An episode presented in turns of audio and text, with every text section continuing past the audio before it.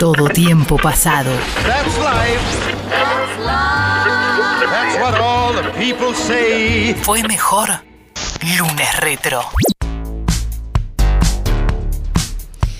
Sí, dos y media de la tarde. Y hoy vamos a tener un lunes retro especial. Especial porque a mí me gusta mucho esta película y eh, justamente tiene que ver con la consigna, que es que no haber visto este clásico, porque ya es una película de culto, no está bueno. Así que lo voy a mirar a Guido Almirón y le voy a preguntar porque siento que no la vio y que no va a estar bueno. Así que como me estuvo diciendo lo de Rocky, yo le voy a preguntar, ¿usted vio Mean Girls alguna vez? En absoluto, no.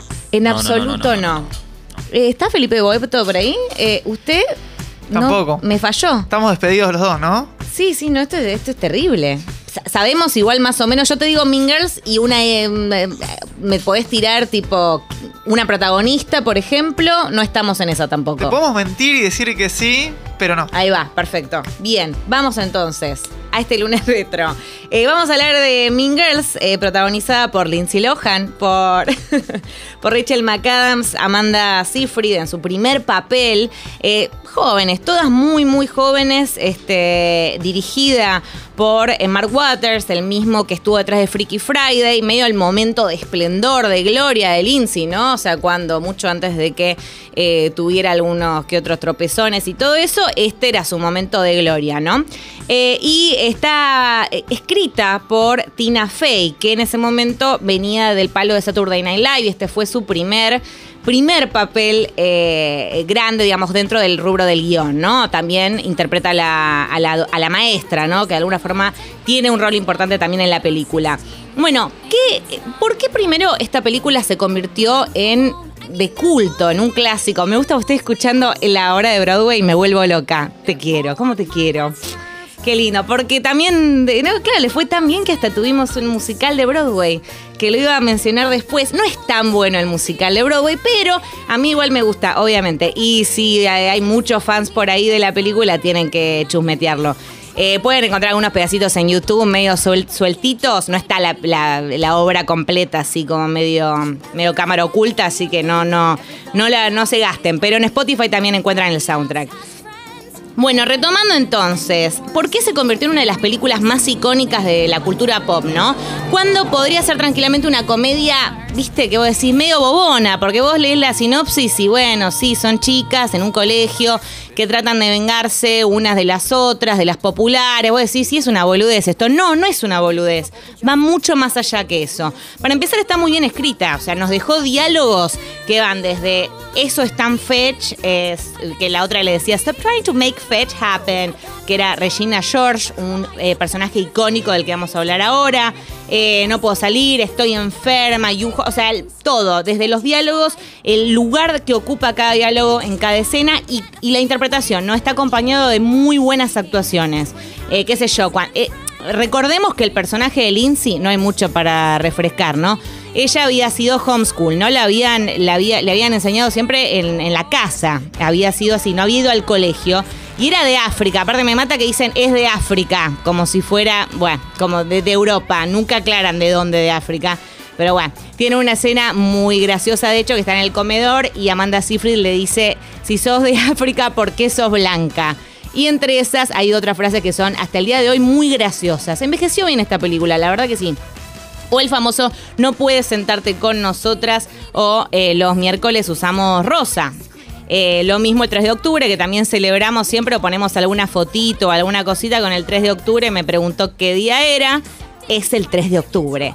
Eh, realmente brillante como está escrita esta película. Pero más allá de eso, recordamos que está basada, aunque parezca mentira, en un libro de autoayuda que se llama Queen Bees and Wannabes. O sea, es un libro que en realidad no está hecho para adolescentes. El libro está hecho para los padres, para ayudar a guiar a, las hijas adolescentes y el impacto de los rumores, de la jerarquía social, del tema de ser popular, de ser un outsider y demás, el estatus que se te- teje también en la escuela. Todo eso tiene que ver, eh, eh, digamos, son los temas que toca el libro. Y a partir de eso y de las propias experiencias personales de Tina Fey, que recordamos, actriz, comediante, ya la mencionábamos recién, se hizo el guion. Y ella, bueno, fue, eh, además de que la primera guionista de Saturday Night Live, como decíamos, mujer, jefe, eh, fue muy recibida, ¿no? También dentro de, eh, de esta película y de esto que hizo. Eh, entonces tenemos este producto que justamente lo que hace es eso, meterse dentro de los prejuicios y también compararla constantemente con lo que es una jungla. El personaje de Lindsay Lohan es un outsider, es una eh, piba que justamente viene de afuera, no solamente porque viene de otro país, sino que además porque nunca había estado dentro de eh, la escuela y ni había entendido ni sabía cómo, cómo son los códigos que se manejan en la escuela.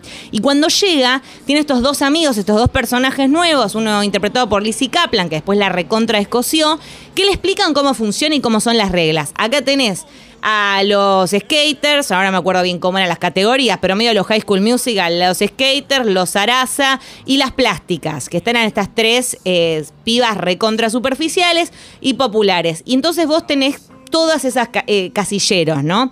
Y le van explicando un poquito cómo es. Y ella va entrando en este código y de a poco se mete en eh, todo esto que tiene que ver con eh, la subtrama de la venganza, ¿no? De vengarse de Regina George y sus secuaces, para después justamente poder salirse con la suya y demostrarle que, eh, que bueno, nada, que no es la reina de, de nada. Eh, así que tenemos estos personajes re interesantes, eh, divertidos, porque la verdad que tanto las dos, eh, Gretchen serían y Amanda Seyfried, que acompañan a, a la Queen Bee, que es Regina George, también lo hacen de una manera bastante divertida. O sea, vos tenés a Gretchen, que es como la hija de un tipo súper adinerado, inventor de una recontraempresa que se cree que siempre se puede salir con la suya. Y la otra que, eh, que entraría dentro de la boba, entre comillas, que está convencida de que puede eh, diagnosticar el, clima con sus tetas, básicamente. Entonces, si se toca las tetas, ella sabe si va a llover o no. Es muy gracioso cómo está manejado todo en general el humor de la película. Por eso también me parece que le fue tan, pero tan bien. Algunos datos curiosos de cosas que quizás no conocían. Rachel McAdams usó una peluca durante toda la película. Eh, no tenía el tono de pelo que ella, eh, digamos, que se buscaba que se necesitaba para interpretar el papel, este como rubio platinado que vemos eh, todo el tiempo. Después tenemos esas barritas de, para subir de peso, ¿se acuerdan que ella usa? bueno, cuando, cuando Lindsay Lohan le está dando, Katie le está dando como para para justamente tachar todas las cosas que la hacían tan popular. Eh, no existen de verdad, existen. Es una marca estadounidense que está y que lanzó una, una línea limitada de barras de chocolate con crema para conmemorar el aniversario de la película. Después hay una canción de María Carey, que no sé si la tenían, que se llama Obsessed, que está inspirada en la frase icónica Why are you so obsessed with me? de Regina George. Vieron que ella permanentemente eh, está como convencida de que todos están obsesionados con ella por ser linda, por ser esto, por ser Sarasa. Incluso de ahí la estamos escuchando. Este es el tema que es Obsessed, que lo sacó de Mean Girls. Me parece fabuloso, yo no lo sabía esto. Eh, Lindsay Lohan fue elegida para hacer el papel, pero decidió interpretar a eh, Katie Heron justamente para que el público no basara su personalidad real en la de Regina, ¿no? Ya empezábamos con algún que otro. eh, que otra, digamos, tropezón eh, en, cuanto a la actriz y demás, así que ella quería de alguna forma cuidar su imagen, le habrán dicho, che, amiga, mejor copate, interpreta la buena, entre comillas, y no a eh, la villana de esta historia, ¿no? Eh, que después también tiene su transformación. Eso es muy interesante. Me gusta el plot twist de- del final o cómo, cómo van llevando la evolución y la transformación de Katie que eh, se convierte en una de las plásticas finalmente. Bueno, Amy Poehler, que aparece en la película como la madre de Regina, también muy amiga de Tina Fey, las vimos presentar un montón de, de awards ahí en los Golden Globes y otras cosas juntas. Eh, interpreta a la señora George. Eh, es solo siete años más grande que, mm, que Rachel McAdams. Eso no. Bueno, no se percibe tanto, por suerte, porque hay veces que en este tipo de películas, eh, como mencionamos en el lunes retro de The OC, que decíamos, déjame joder, Sandy y Seth Cohen, o sea, ¿cuántos se llevan? Están, está como poca la diferencia. Bueno, acá no se nota tanto, pero sí es más grande. Y como decíamos antes, este es el primer papel cinematográfico de Amanda Seyfried en la pantalla, ¿no? Como Karen Smith. Gran personaje, gran. James Franco había sido considerado para el papel de Aaron Samuels, ¿no? Este que es el candidato y eh, entra como en ese triángulo amoroso también eh, entre las protagonistas, que después lo interpretó a eh, Jonathan Bennett. Y después Jonathan Bennett, la verdad que no lo vimos nunca más. creo que lo apareció en alguna que otra película navideña de Netflix y después, chao, ni nos vimos. como decíamos, está basada en el libro que mencionábamos, en este de autoayuda de Queen Bees and Wannabes, eh, que el nombre completo es Helping Your Daughter Survive Clicks, Gossip, Boyfriends and Other Realities. Eh, lo que significa justamente eso, ¿no? Que es para ayudar a una hija adolescente justamente a sobrevivir a los rumores, bueno, novios y cualquier tipo de realidad adolescente, ¿no? Que era justamente lo que...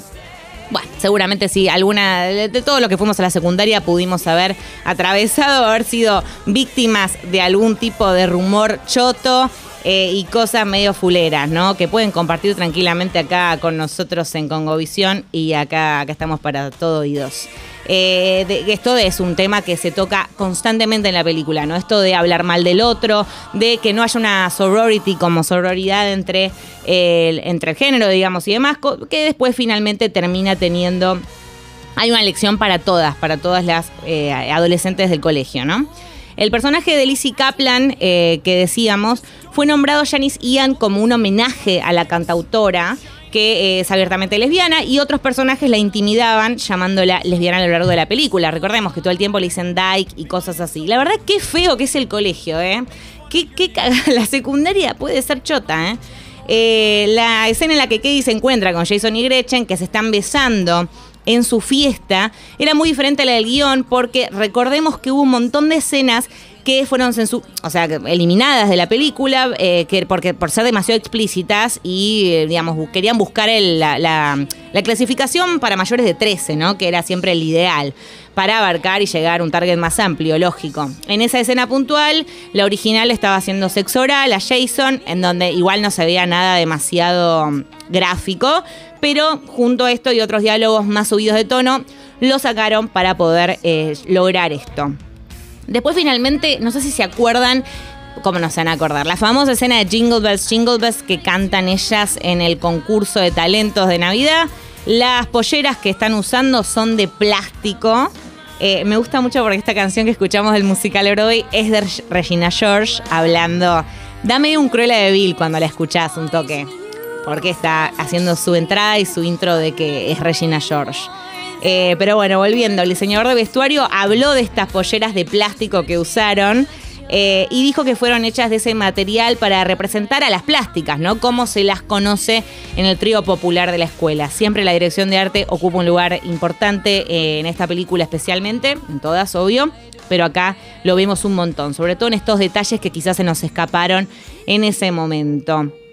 Y lo otro, para terminar, que eh, es algo que si vieron la película más de una vez como yo, que la debo haber visto al menos 15, 20, no sé, ya perdí la cuenta. Regina George, Gretchen y Karen Smith no se llaman a sí mismas como las plásticas, no se refieren así porque justamente es un apodo de los otros, así como los rumores que, eh, ellas todo el tiempo están desplegando y tienen también el Burn Book y tienen un montón de otras cosas para eh, incriminar a gente, lo mismo pasa con la mirada del otro, ¿no? Ellas de alguna forma también terminan siendo víctimas y son etiquetadas al igual que eh, todos los otros adolescentes en el colegio. Así que, habiendo dicho todo esto, vamos a ir cerrando diciendo que Mingalsa es un peliculón, chicos. O sea, si no lo vieron, por favor vayan, háganlo. Si no me equivoco, hasta hace un tiempito estaba en Netflix. Recuérdenme si está en otra plataforma ahora en este momento. Eh, pero de lo contrario, vayan, dense, un, dense una panzada de Mean Girls que está buenísimo. Véanla, sobre todo el 3 de octubre, ¿no? Siempre da, siempre da para recordar.